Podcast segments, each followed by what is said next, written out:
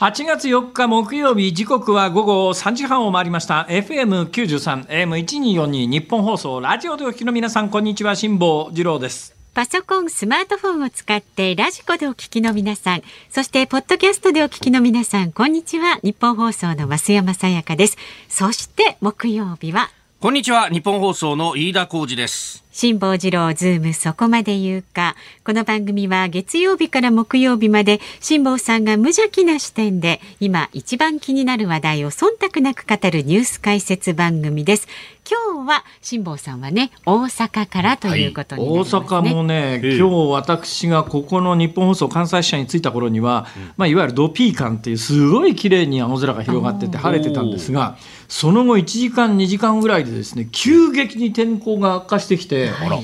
えー、もくもくとなんか黒い雲が湧いてきてる感じですね。あのどうも予報もですね、はいそろそろまああと数時間で雨降るんじゃないのっていう予報に変わってきてましてね。はい、なんか全国的に雨すごいことになってますよね。ね、東京地方もね午前中にあの雷と激しい雨が降ったりしていましたけれどもね、はい。この時間まずあの気象に関する情報をお伝えしていきます。前線や低気圧の影響で昨日から北陸や東北地方で線状降水帯が相次いで発生しまして記録的な大雨となっています。で今石川県ではね、えー小松市で、えー避難情報緊急安全確保が発令されていたり、はいえーそれから山形県では最上川がね氾濫するなど多くの浸水被害が出ています。ここで山形市内で取材中の共同通信山形支局の坂口新平記者とお電話がつながっています。坂口さんよろしくお願いします。よろしくお願いいたします。今坂口さんはあれですか？共同通信の山形支局ですか？今ですね、山形県庁の方での記者クラブで詰めております。あそうですか。どうなんですか、今山形市内の雨ってどんな状況だったんですか？そして今どういう状況なんですか？えっと、山形市内、昨日はですね、えっと、雷なんかも鳴ったりしてですね、えっと、え防災のエリアメールが鳴ったりして、かなりあの騒がしい状況でではあったんですけれども、ええええ。被害みたいなのはなくてですね、大きな被害みたいなの特段特段特段ないんですが、今はですね、もう雨小康状態で、近くここに来るときにですね、あの、近くを流れる川なんかを見てもですね、もうそこまで増水しているという感じではなかったですね。雨のピークっていつ頃だったんですか？雨のピークは昨日のやっぱり夜頃だと思いますね。ああ今あの石川県でやはり同じような水害のニュースが入ってきてるということは、はい雨雲線状降雨帯が降水帯っていうんですかねちょっとずつ昨日から今朝にかけて今日にかけて下がってきたっていうことですかね地理そう的にはいうことだ。と思います。あのや今山形が昨日の夜がピークで、今日の朝からは新潟の方に移っているということなので、少しずつ下がっているのかなという印象です。なるほど。で、それにしても今回、まあ、最上川氾濫というニュースを聞いたんですけど、最上川って、なんか何年か前にも氾濫しましたよね。そうなんですよ、2年前にもちょうどあの氾濫をしまして、ですね、えー、と山形のな中で水害で過去最多の最最多のその被害額になるようなこともありました。はいその今回の氾濫場所って同じところなんですか？いえ今回はですね、えっと上流域の方で、えっと2年前は中流域がメインで、えー被害を受けたようになります。あ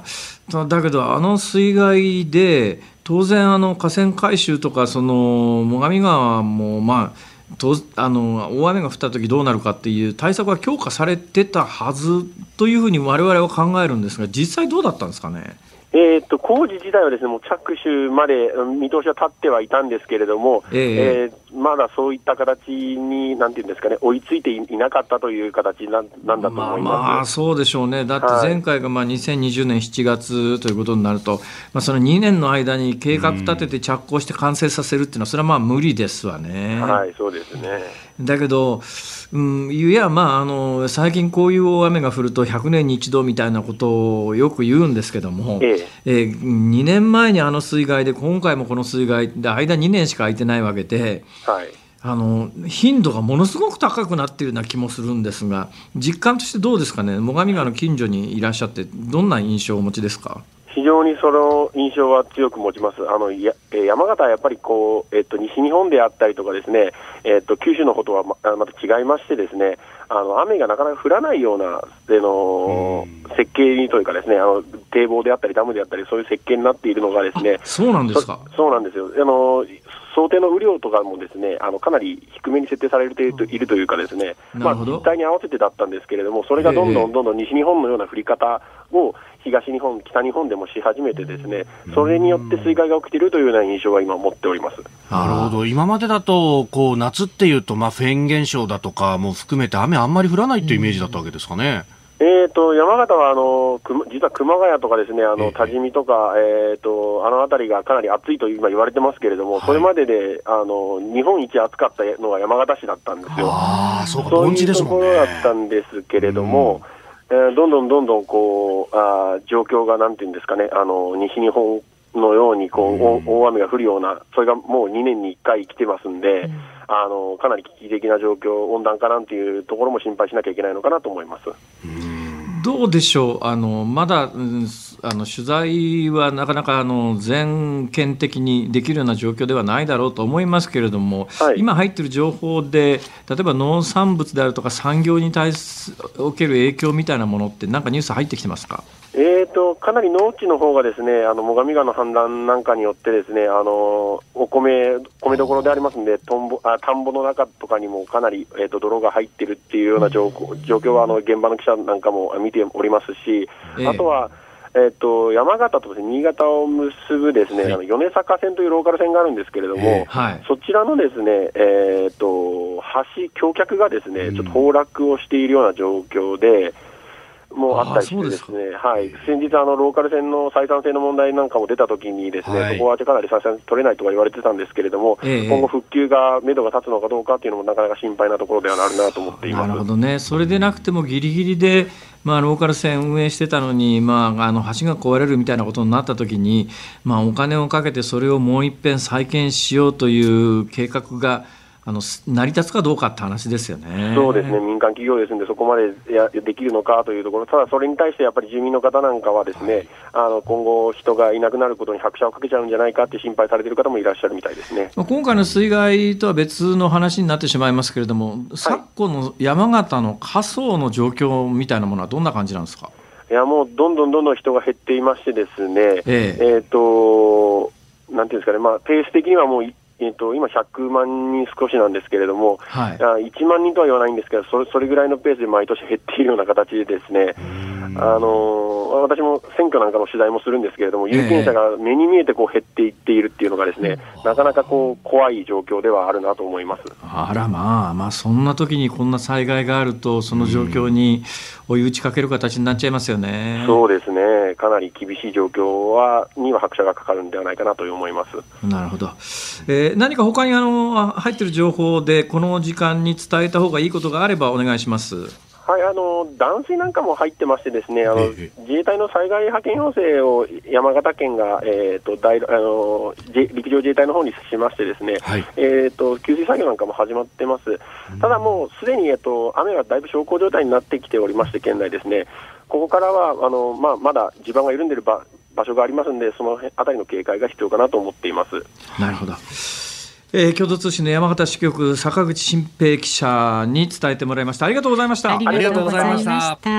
まあ関東でもねこの後あちらこちらであの、うん、激しい雨や雷雨になるところもありますのでねちょっと注意をしていきましょう。番組でもね、はい、あの随時お伝えしてまいります。それからあの今ね米坂線の鉄橋崩落の話がありましたけれども、えーはいはい、まあそれ以外にも福島県、えー、で、えー、ありますけれども、えー、磐越西線も橋が落ちたという話があってですね、うんまあ、こちらもちょっと、えー、心配な状況です。で、山形新幹線は福島と新庄の間、えー、終日運転見合わせとなっております。はい、はいえー、先ほどからお伝えしておりますけれども、昨日から今朝にかけて、最上川を氾濫させた線状降雨帯とか降水帯とかっていう言い方ありますが、はいうん、その場所がこう移動しながら南に下ってたり、はい、あるいは今後の予報でいうと、東に行く可能性もなんかもいろいろありそうなので、はい、これあのー、周辺の皆さん、周辺って言っても相当広い範囲ですけどもね、うん、今後の気象情報にかなりあの敏感に反応された方が、うん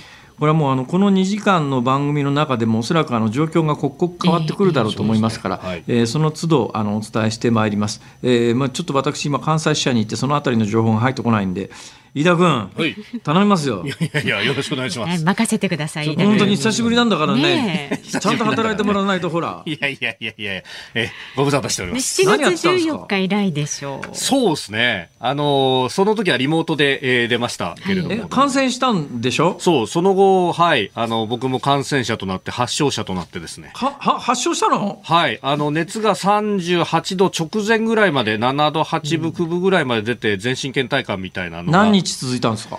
熱は。熱は1日半から2日ぐらいですかね。あ1日半から2日で熱は収まったんですか、はい、まあ、基本的にあの解熱鎮痛剤飲めば収まって、薬が切れるとまただるくなってくるを繰り返してという。なんか今ね、あの、はい、モニター越しに見えてるんですけども、はいはい、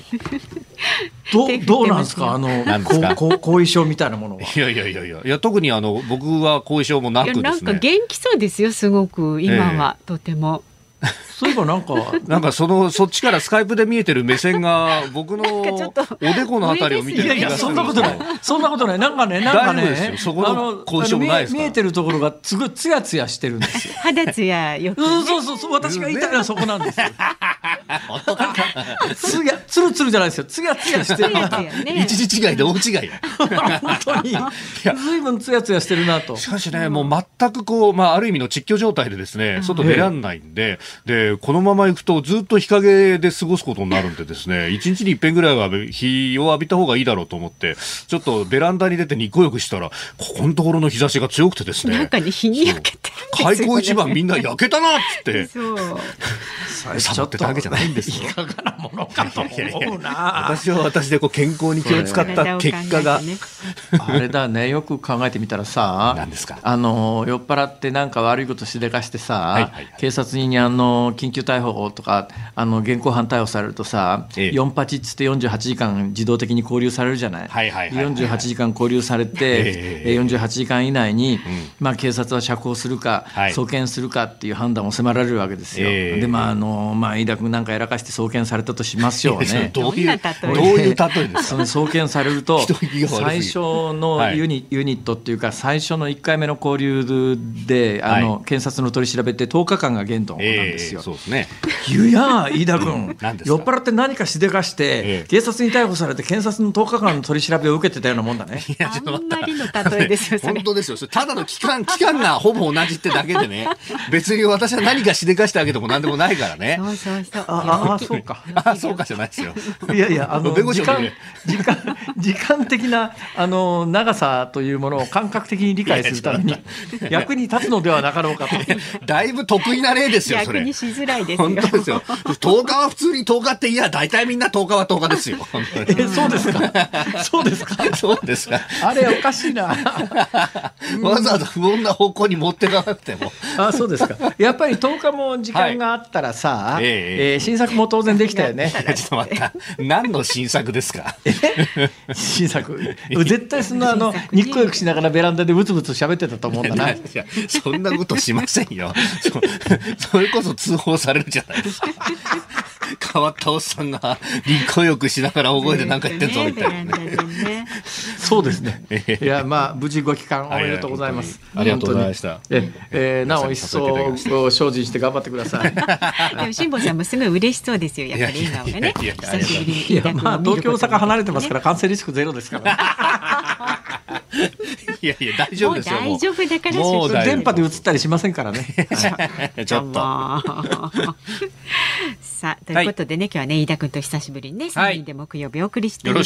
す。はい、では株と為替の値動きです。はい、東京株式市場日経平均株価続伸でした。昨日と比べ190円30銭高、え2万7932円20銭で取引を終えております。昨日発表されたアメリカの経済指標が市場の予想を上回るなど、アメリカの株式相場の上昇を受けまして、東京でも買いが広がりました。円安がちょっと進んだということも相場の支えになって、一時は節目、2万8000円台を上回る場面もあったということです。為替1ドル134円25銭付近昨日のこの時間と比べますと1円ちょうど円安となっておりますさあ、ズームそこまで言うか。この後は昨日から今日にかけてのニュースを振り返るズームフラッシュ。で、4時台は辛坊さんがセレクトしたニュースにズームします。番組では今日もラジオの前のあなたからのご意見をお待ちしております。メールは zoom zoom アットマーク 1242.com 番組を聞いての感想はツイッターでもつぶやいてください。ハッシュタグ漢字で辛坊治郎、カタカナでズーム、ハッシュタグ辛坊治郎ズームでつぶやいてください。で今日のズームオンミュージックリクエスト、辛坊さんお題どうしましょうね。はい、今日は飯田君復帰祝いの一曲を皆さんお願いします。飯田君復帰祝いの一曲ね、なんでその曲を選んだのか理由も書いて、ズームアットマーク一二もう今日の飯田君つるつるですから。あのつやつやじゃなかったピカピカに光ってみたいなこうするのやめてください。宮崎さんね。はい、えー、この後は最新のニュースにズームします。今日は大阪梅田の日本放送関西支社と東京有楽町日本放送をつないでお送りしています。ズームそこまで言うか。まずは昨日から今日にかけてのニュースを紹介するズームフラッシュです。松野官房長官は今日午前記録的な大雨に見舞われた新潟県と山形県から要請を受けて自衛隊を災害派遣したことを明らかにしましたロシアのガルージン駐日大使が今日広島市の平和記念公園を訪れ原爆慰霊碑に献花しました。ウクライナへの侵略を踏まえ広島市は今月6日の平和記念式典にロシアの政府代表を招待していませんがガルージン駐日大使は極めて遺憾だと反発しています。またガルージン駐日大使は報道陣の取材に対しウクライナで核を使用することはないと述べました。ロシア政府は3日日本企業も出資しているサハリンの石油天然ガス事業サハリン2について新たな運営会社を3日以内に設立することなどを定めた政令を発表しました。いわゆる元徴用工訴訟をめぐる問題の解決策について話し合う韓国の官民合同の協議体について原告側の代理人が政府に反発し昨日離脱すると発表しました。今朝の毎日新聞によりますと安倍元総理大臣が街頭演説中に後方から銃撃されて死亡した事件で当時の奈良県警の警備体制の詳細が捜査関係者への取材で分かったと報じました。主に3人の警察官が安倍元総理の後方を警戒していましたが聴衆を注視するなどしたため山上徹也容疑者の動きに気づかなかったということです。警察庁は今月中に検証結果をまとめ再発防止策を作る方針です。全日本教職組教職員組合は公立の小中高校と特別支援学校において1020人の教員が不足しているとの調査結果を公表しました。4年前の調査では不足している教員は667人でした。今年の5月に破産手続きを申請した音響ホームエンターテイメントが新体制の下で再スタートを切ることを発表しました。主力のホームオーディオ事業は去年アメリカの企業に売却されましたが売却先が立ち上げた子会社で日本国内でも音響ブランドの販売を再開します。ヤフーや LINE の親会社の Z ホールディングスは傘下の LINE と PayPay の利用者の ID を2023年以降に連携させる方針を発表しました。4865万人が利用する PayPay と9200万人が利用する LINE とを連携させることで PayPay を誰もが使う決済サービスにする目的です。アメリカの経済誌フォーブスは2日事業の売却を検討していることを明らかにしました。ニューヨーク・タイムズによりますと少なくとも6億3000万ドルでの身売りを検討しています。へえ。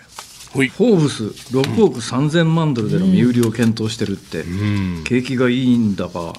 悪いんだか売却なんでね。ねだから6億3000万ドルっていうことは日本円に直すといくらぐらいだ？800億円ぐらいか。そのぐらいになりますね、今800の億円ぐらい、ね。だけどね、はい。これあの身売りを検討しているとニューヨーク・タイムズが伝えただけで、はい。その値段で売れるかどうかは分からないんですが、ただね意外なことにというか日本なんかで言うと、はいあのまあ大手新聞社なんかもどんどん発行部数が落ちてきて経営が大変だよみたいな話は日常的に聞きますよね。雑誌も、まああいやそんなに儲かってるって感じでもなくて、えー週刊誌なんかの発行部数もみるみるうちに落ちてきてて、はい一時期100万部ぐらい売り上げてたは週刊誌も今あの多いところで20万部ぐらいまで落ちてるからね。うん。そんな中で「フォーブス」であるとかそれからねニューヨーク・タイムズこれそれを伝えるニューヨーク・タイムズなんかが典型なんですけど、はい。意外と元気いいんですよこういうとこが。でこういうとこが元気がいい理由ははっきりしててですねもともと紙媒体で例えばニューヨークバニューヨーク・タイムズなんか紙媒体です。あのアメリカで、はい。えー商売してた。私あのニューヨークに住んでる時にニューヨーク・タイムズは取ってましてで宅配は確かにしてくれるんですけど、宅配でやっぱりね新聞取ってる人ってそんなには多くなくて、駅売りのもうちょっとあの大衆紙みたいなものを買う人が多くてですねニューヨーク・タイムズなんか当時ニューヨークでもまあ100万基本的にアメリカってローカル紙が中心ですから、はい。まあ、USA Today っていう全国紙はえないことはないですけども基本はあのロサンゼルスなんとかとか、ニューヨークなんとかとかワシントンなんとかっつったってみんなローカル紙で、ニューヨーク・タイムズも私が住んでた時でね100万部とかぐらいしかなかったんですよ。ただまあ知名度としては大きいしステータスもあったんですが、でも紙媒体がこのまんまの勢いであの影響を失っていくとニューヨーク・タイムズもそんなに長く持たないんじゃないのって言われた時代があったんですが、うん。今とんでもなく儲かってますからね。え。なんでとんでもなく儲かってるかというと最大の理由はーうん。やっぱ英語だからですよ。うん。あのインターネットで全世界で、えーインターネットを通じてで英語ができればニューヨーク・タイムズをリアルタイムに読めるっていう時代になった時に、はい。紙媒体の売り上げよりもネット媒体の購読者の方がはるかに多多くて儲かるって時代になってきて、まあ、フォーブスなんかの雑誌もそうですよね、こんだけやっぱり知名度があってブランド力のある雑誌は全世界に子会社作ってで、まあ、あの金持ちランキングみたいなものをやると、まあ、全世界がやっぱりアクセスしますからね。でそういうビジネスモデルでまあ、ちょっとやっぱり日本語における日本語圏における日本のメディアがこれからどうやって生き残ったらいいのっていうあたりはねちょっと真剣に考えていかないと、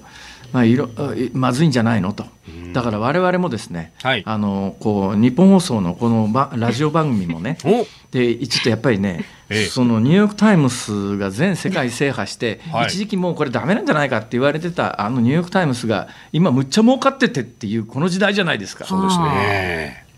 全部英語でやって全世界に向けてやろ できるか。やれるものなら。て、おネクストプリーズ一つ。ダメだこりゃ。ものすげえ、ものすげえダメだこりゃ感が漂ったな今。Oh no は い、次郎。もうね電波の無駄遣いもいいとこですよ。その一つ前のニュースで、はいはい。えー、LINE と PayPay です。ラインって LINE って9200万人が利用してるんだあ LINE って確かでもあれだよね。日本で開発したんだけど、はい。なんかあのあんまり育たないうちに韓国の企業に買収されちゃって、ええ韓国企業の傘下にあるんだよねこれ。ええ。LINE って。サーバーとかデータも韓国にあるのかそれを日本に置くのかみたいなことでね、ええスクープになそったりれでも日本で9200万人が利用してるっていうことははいほとんどですかね、ん。だけど私はですね使ってないんですね。ですよね。ところが今 LINE を使ってないとですねいはいろんなところで支障があってですね、ほうほう。この間あのベトナム行った時に空港で監禁所両替所行ったんですよ。うん。で昔2年半前に行ってた時の割引カードみたいなやつ出したら「あはい。すいませんそれもうやってないんですよね。今もう全部あの LINE のあの会員登録してもらうことになって俺 LINE やってねえよどうしてくれんだよ 始めたらいかがですか？ズームフラッシュでした。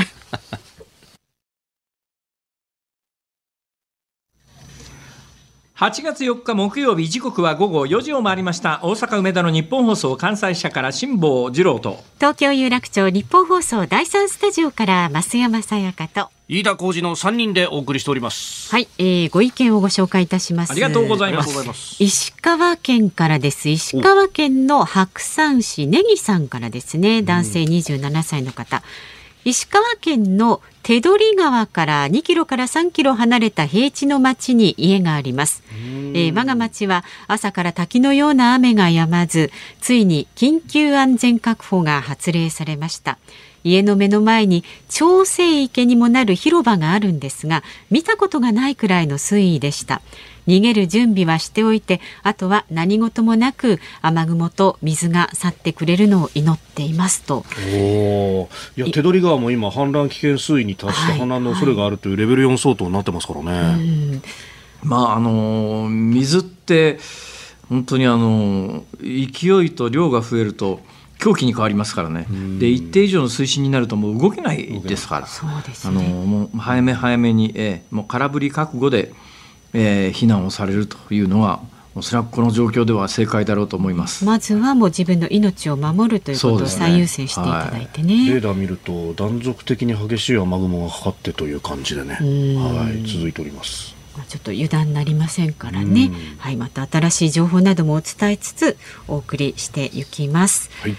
さあ番組ではラジオの前のあなたからのご意見お待ちしております。メールは zoom zoom アットマーク 1242.com そして番組を聞いての感想などもツイッターでつぶやいてください。ハッシュタグ辛坊治郎ズームでつぶやいてください。で今日木曜日はね久しぶりに飯田アナウンサースタジオにいらっしゃるということで、ズームミュージックリクエスト。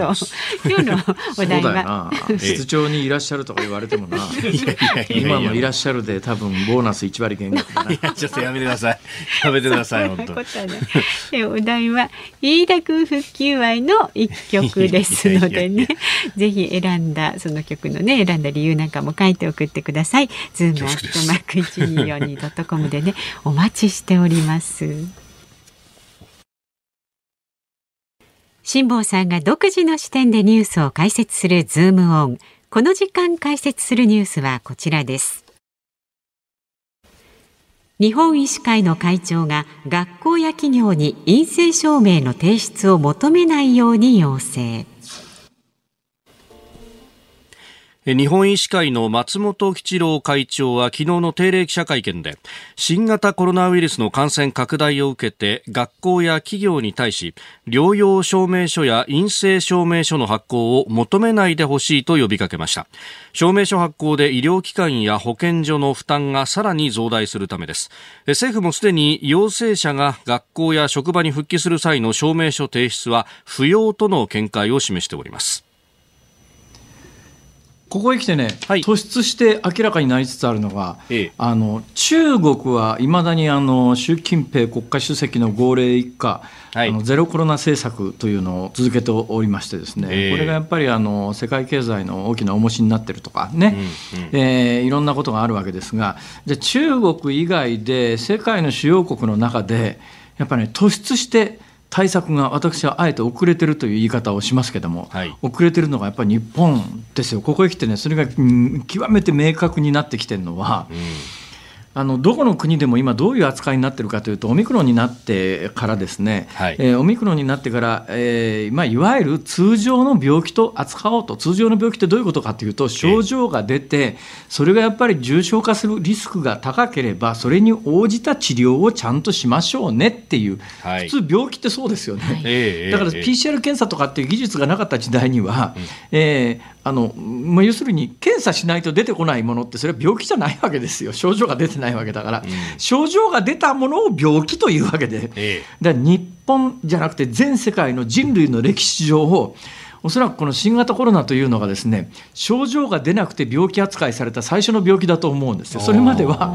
症状が出なければ診断つかないわけですから、病気ですらないわけですが病気じゃなくても病気だというふうに認定した人類史上初めての病気とこういうことになるわけですが。さすがにここへ来てオミクロンに関して言うといやちょっとやっぱりその扱いをする必要がもうないんじゃないの？だから通常の病気と同じように症状に応じて適切な治療をしていくという方向にしないと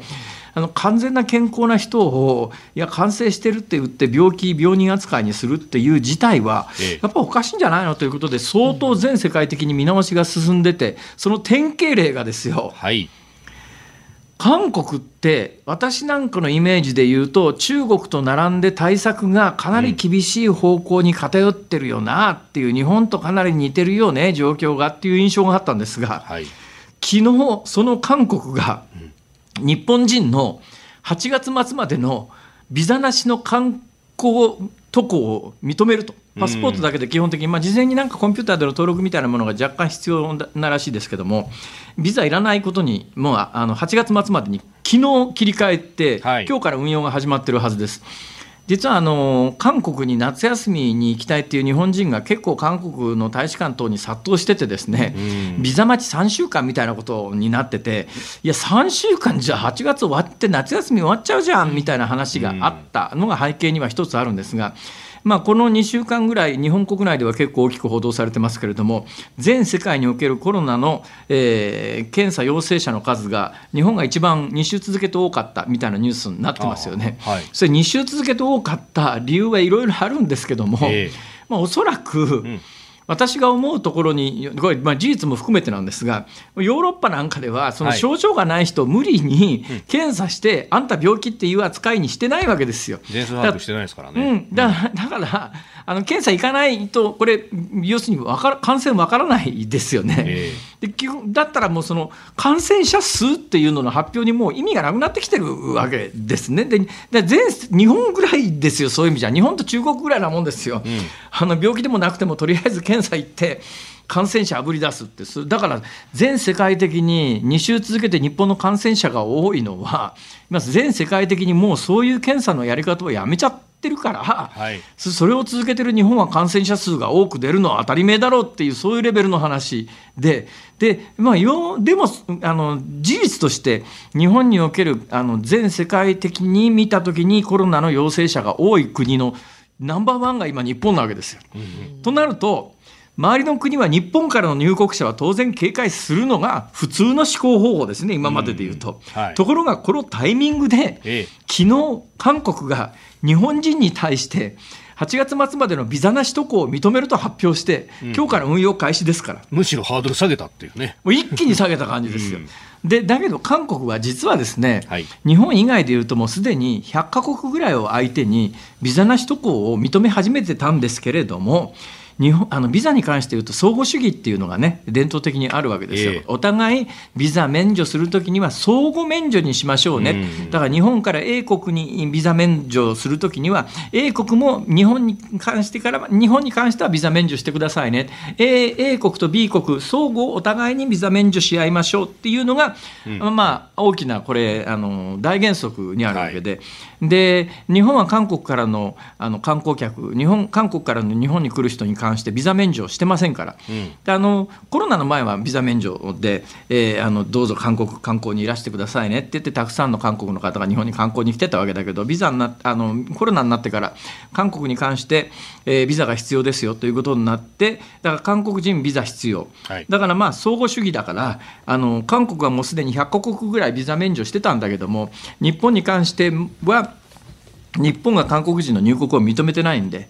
あのまあ、あのこれうん相互主義の立場から韓国も日本に対しては、えービザが必要ですよと、ね、言ってたんだけどそれでも、もうそういう時代でもなかろうと。えまあ、もちろんあの、えー韓国経済的にやっぱりあの日本の観光客に対して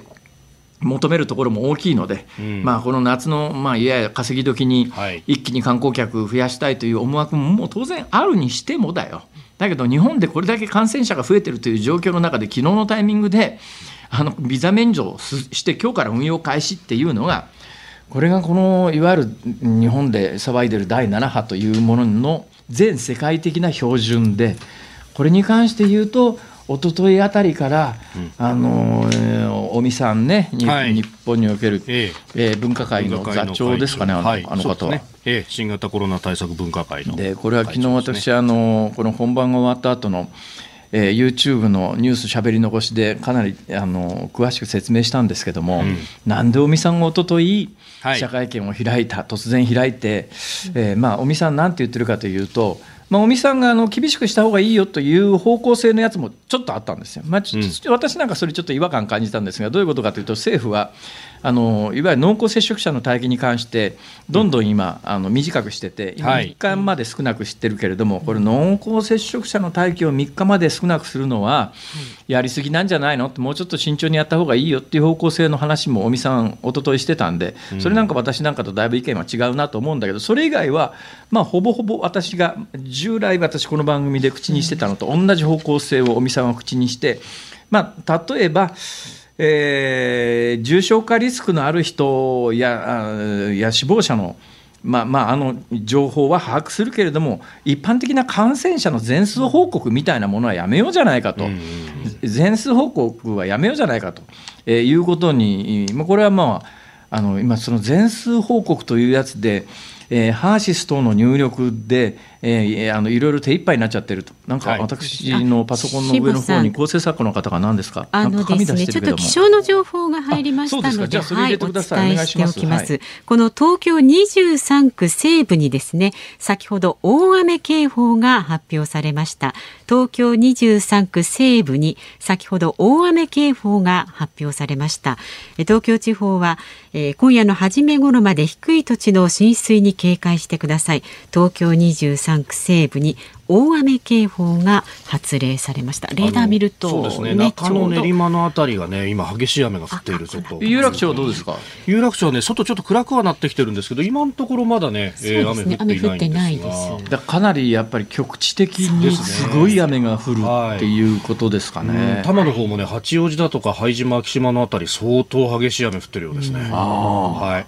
あそうですか。警戒してください、えーえー、いや関西もね、今、この日本放送の関西支社から見える大阪の梅田の上空なんですが、かなりあの雲が厚くなってきてますね。で、ね、雲の動きも速いですね。だから上空かなりの風が吹いてるんじゃないかと思いますが。ちょうどね京都と大阪の府の境あたりは激しい雨降ってますね。今京都のあたり結構ね激しい雨降ってます、ね、あ目の前にね雨雲の情報をこっちの構成作家さんが出してくれてるんですけども。はいはいやあのねエリア的にはね一つ一つの真っ赤になってるところの半径がおそらく50キロから30キロぐらいだと思うんですが、うん、そのぐらいの半径30キロ、まあ、じゃあ直径30キロぐらいのもう大雨であの雨雲状の表示で真っ赤になってるところが、うん、まあ5つ6つ7つ8つ関西方面点々としてる感じですね、うん。はい、ちょうど私の見てる感じで言うと兵庫県の南の方まあ大阪よりちょっと北の方ですけども、はい、琵琶湖の南からあの大阪の北部にかけて東西にベルトのように雨雲広がってますね。うんはい、もう本当にお気をつけください。はい、でさっきの話ですけれども、はい、まあ、尾身さんがおととい、緊急で、えー、突然、あの有志という感染症分科会の中の、まあ、志のある人たちっていう、はい、有志という形で、まあ、有志ですから非公式ですよね、うん。うん、えー、非公式という形で、いや、もう全数把握やってると、これで医療が崩壊するから、もうそろそろやめた方がいいんじゃないのと。それからあの全員がとにかくなんかあの街中の検査所で陽性になったからって言って、はい、病院に駆け込むみたいなことをすると、えー、それで病院が手一杯になっちゃうよとか、えー、あそういえばね今日昨日今日もう一つありましたね。あのあ今そのまさに増山さんが読んでくれたように日本医師会が、はい、要するにまあ今街中の今日も先週末ぐらいから問題になってますけれども、うん、えー、街中の PCR 検査場の中には、とにかく客が減ると商売にならないっていうんで、うん、客を増やしたいということから、ですね検査を受けると500円の商品券くれるみたいなところまで出始めてて、なんか本末転倒を絵に描いたような状況になってるんですが、えー、そういうところで検査を受けても、それはいわゆる病気の証明にはならない、それ検査を受けるときにそういうのを文言書かされて、サインさせられたりなんかするんですが、えー、陽性になった人は医者行って確定診断もらってくださいねって話になるわけですよ。よ。じゃあ例えば A さんという人が、えー、街中歩いてて呼び込みに答える形で PCR 検査受けました。陽性になりました、はい、うわ俺陽性だって言って会社に、ね、連絡をして、まあ、あの PCR 検査のあの銀座の検査所で陽性になりましたからこれから10日間休みますっていやちょちょちょちょちょっと待ってそれ。それは病気として認められないよみたいな。ちゃんちゃんと医者行って診断書もらってこいっていう会社が多いらしいですね、はい、そうするとその人たちは会社に、ね、休みもらうためには正規の診断書もらわなきゃいけないっていうんで、うん、なんともないんだけども病院に行ってもういっぺん検査してもらってお医者さんの診断書出してもらって休むと。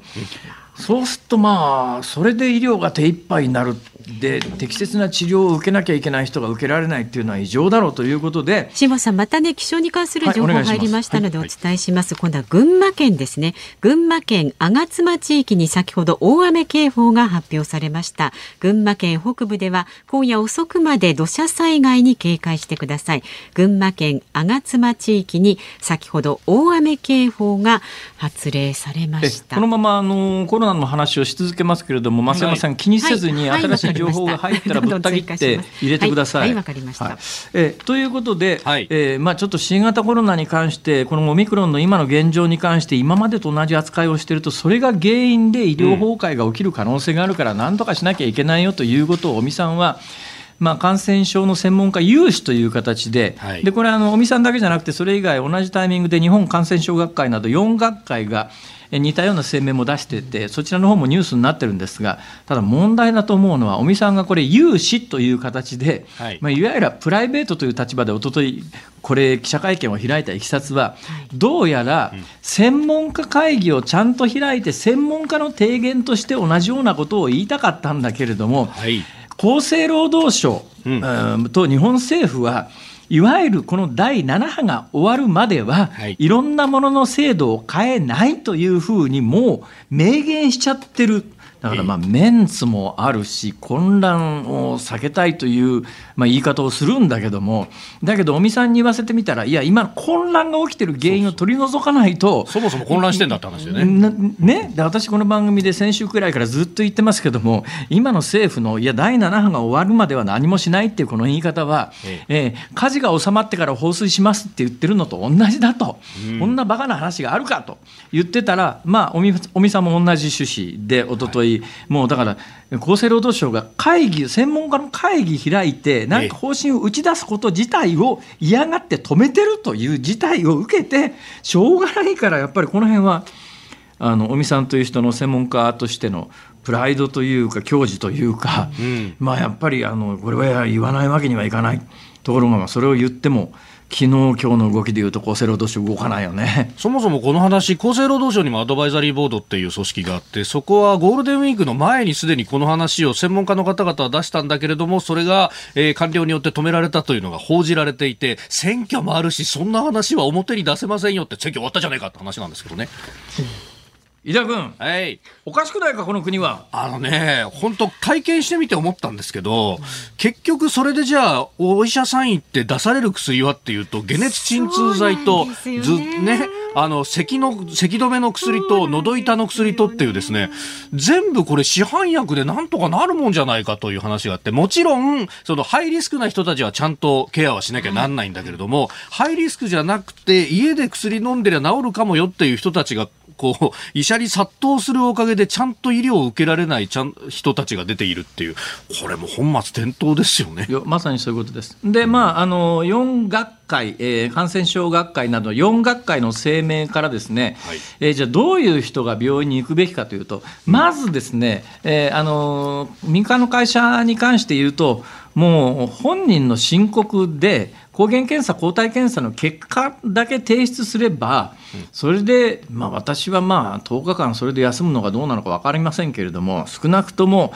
会社休むために検査に、いや、病院に行って医師の診断書をもらうというようなことは、これはもうやめないといけないなと思います。じゃあ、どういう人が病院に行くべきかというと、さっきの4つの学会の声明からあのまとめてみますと、はいまあ、当たり前の話ですが、症状が重い、うん、で何をもって症状が重いかというと、水が飲めない、喉が痛すぎて水が飲めないとか、動けない、えー、呼吸が苦しい、えー乳幼児で顔色が悪い、65歳以上。うん。妊娠中である。うん。基礎疾患がある。37.5度以上の発熱が4日以上続く。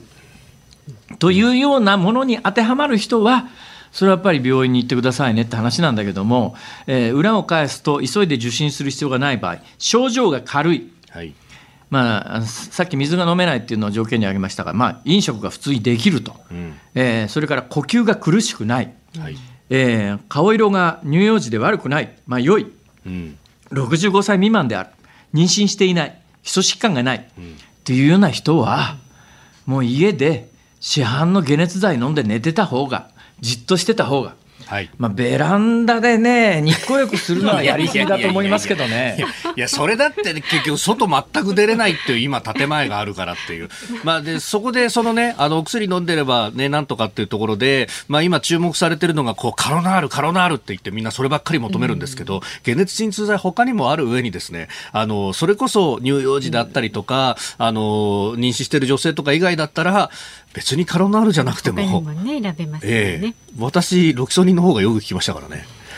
そうだよね。なんかあの、そう、大体あの世世の中パニックになって商品が市場から消えるっていうのは私はまあこの人生の中でたくさん経験してますけれども、ええまあ後から考えてなんであんなにバカなことしたんだろう、まあ、トイレットペーパーなくなっちゃうのと一緒で、はい。なんか一つの薬があの人気になるとみんなそればっかり求めていくんだけど。うん。その辺はね、あの薬剤師さんは、はい。えーそういう時にはどういうのを使ったらいいかって、適切に指示してくれますから、ええ。やっぱそういうので、ネット上のデマみたいなものに右往左往せずに、ん。やっぱあの身近な専門家、薬剤師さんとかね、っていうはい。専門家が身近にいらっしゃるわけだから。その薬局でちゃんと聞いてあの聞くっていうものを、あのお買いになるのがいいんじゃないかと思いますよ。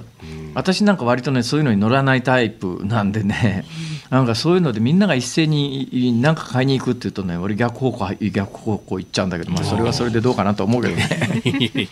はいいろんな釣り出てますからね。うんはいえーいうことで、はいちょっとやっぱり日本の今の対応って異常だと。でまあ、おそらくあんまりニュースとしてご存じないかとも思い、えーもう多かったんであえて冒頭で申し上げましたけど、はい。韓国は日本人に対して、えー8月いっぱいはビザなし渡航を認めてますから、はい。まあ、世界の現世界の状況はあついこの間私ベトナム行きましたけどベトナムも一切制約なしですからね。ん。ベトナムって実は一時期ものすごい厳しかったんですけど、うんうんうんそそれが世界の現状です。はい。はい、ズームを5時台にもお送りします。日本放送辛坊治郎ズームそこまで言うかをポッドキャスト YouTube でお聞きのあなたいつもどうもありがとうございます日本放送の増山さやかです。お聞きの内容は配信用に編集したものです。辛坊治郎ズームそこまで言うかはラジオ局日本放送で月曜日から木曜日午後3時半から毎日生放送でお送りしています。番組はラジオの FM93 AM1242 に加えてラジコでもお聞きいただけます。ラジオラジコではポッドキャスト YouTube 版にはないコンテンツが盛りだくさん。アトムさん吉田由紀ちゃんの中継企画さらに辛坊さんが「夕刊富士」の気になる記事を解説するコーナーそして辛坊さんが聞きたい曲をお送りする「ズームオンミュージックリクエストなどラジオラジコでしか聞けないあんなことやこんなことがいっぱいです。ポッドキャスト YouTube を聞いた後はぜひラジオラジコで辛坊治郎ズームそこまで言うかをお楽しみください。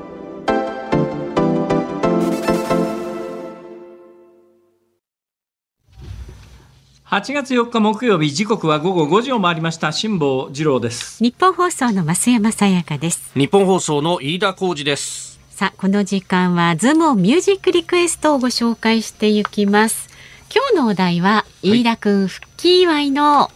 一曲恐縮でございます。あ飯田君ははい。今日。は飯田君に決めてもらうからいやいやいや、本当ですか？ちょっとしっかり聞はいててくだ。さいね。はいまず神奈川県横浜市の浜野ジンマシンさん53歳男性の方。はい。飯田アナウンサー復帰おめでとうございます。恐縮です。リクエストはズバリ彩香さんでおかえり。おお。ね、ストレートな気持ち。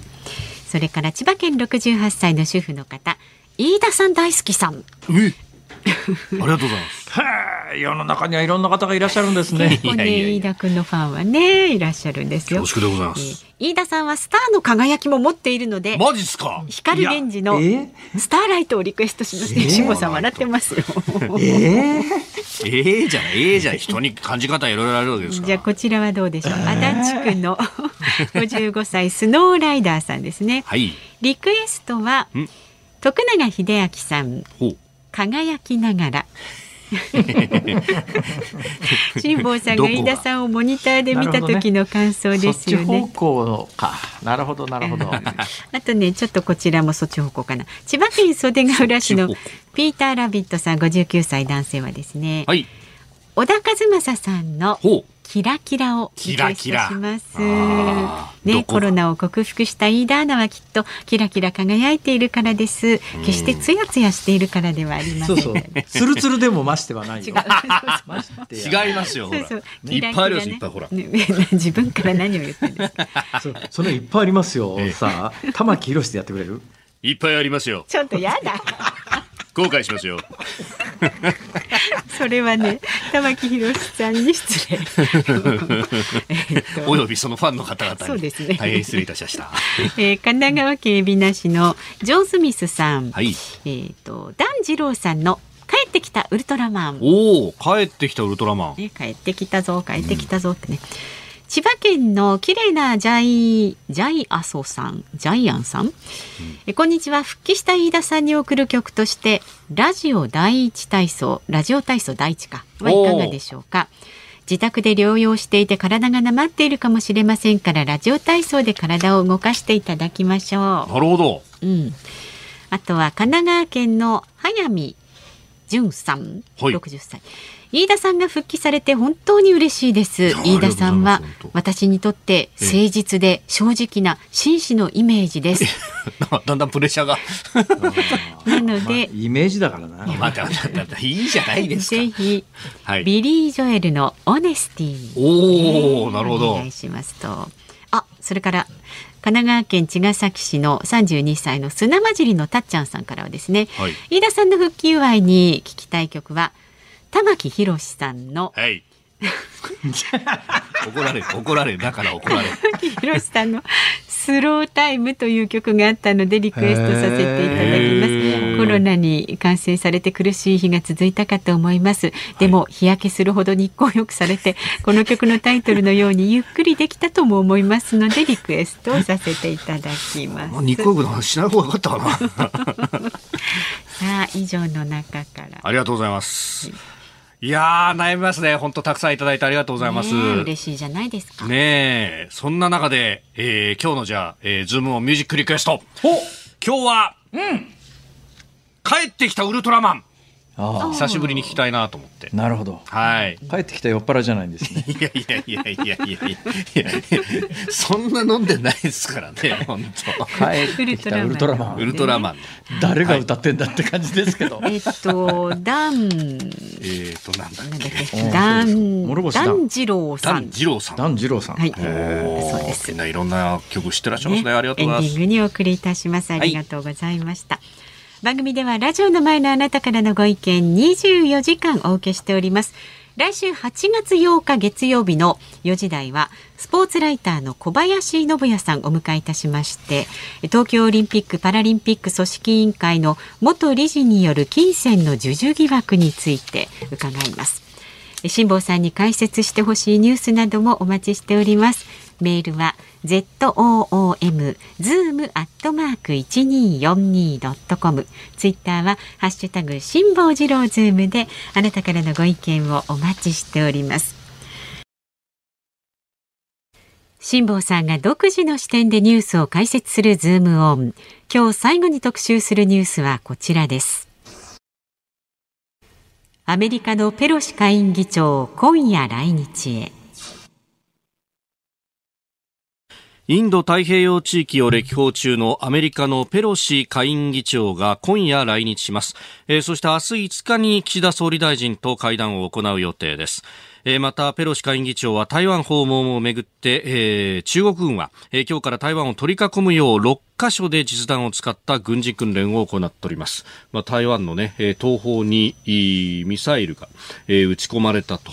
いうような報道もありました台湾台湾の東方にミサイルが撃ち込まれたっていうと、はい、なんか台湾に着弾したようなあそうですね、台湾ごめんなさい、えー、東方の、まあ、沖というところであります、まあ、台湾の台湾の領海っていう言い方はあの日本語としては政治的には間違いなんだろうか。うん、うん。まあでもまあ領域内にと。まあ、だから、まあ、あのそうイメージで言うと台湾の領海っていうことだけれども、はい、台湾は国として扱われていないので台湾の領海とは言えないという まあ、そういうことですが昨日この問題についてはね、はい、5時台に10分間えー、喋り倒して外形的にはもうほぼほぼそれで完結してる話なんで、はい、今日新たに喋ることってどうかなと思ったんですけども、はい、まあだから余談から入りますけども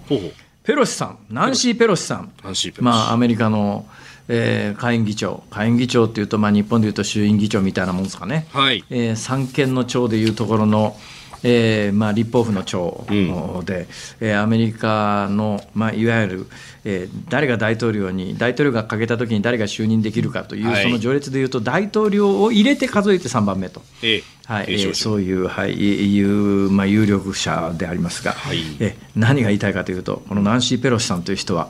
82歳なんですよ。えー、若いっすよね。若いですよね。タフですよね。いやまあ、まさにタフ、そのタフの話はもう昨日すでにしてますけれども、はい、筋金入りの、まあ、自由主義、民主主義者で、はい、まあ、反共産主義みたいな全体主義が大嫌いで、1989年の天安門事件の時に、はい、ね、あの何人死んでるか分からないって、まあ、あの中国政府が公的に認めてるのは、多分100人前後だと思いますけども、うん、全世界的にはおそらく3000人ぐらいは、うん、えー、戦車に押しつぶされて若者が殺されちゃったんじゃないの？という、あの民主化を求める若者を戦車でぶっ潰した。天安門事件の2年後には、はい。えー、もうすでに議員だったんですけどね、ええ。ー、他の議員さんと行ってあの天安門広場のところで、えー、いろんな妨害とかもう抑え抑え込もうとする人たちを跳ねのける形で、うん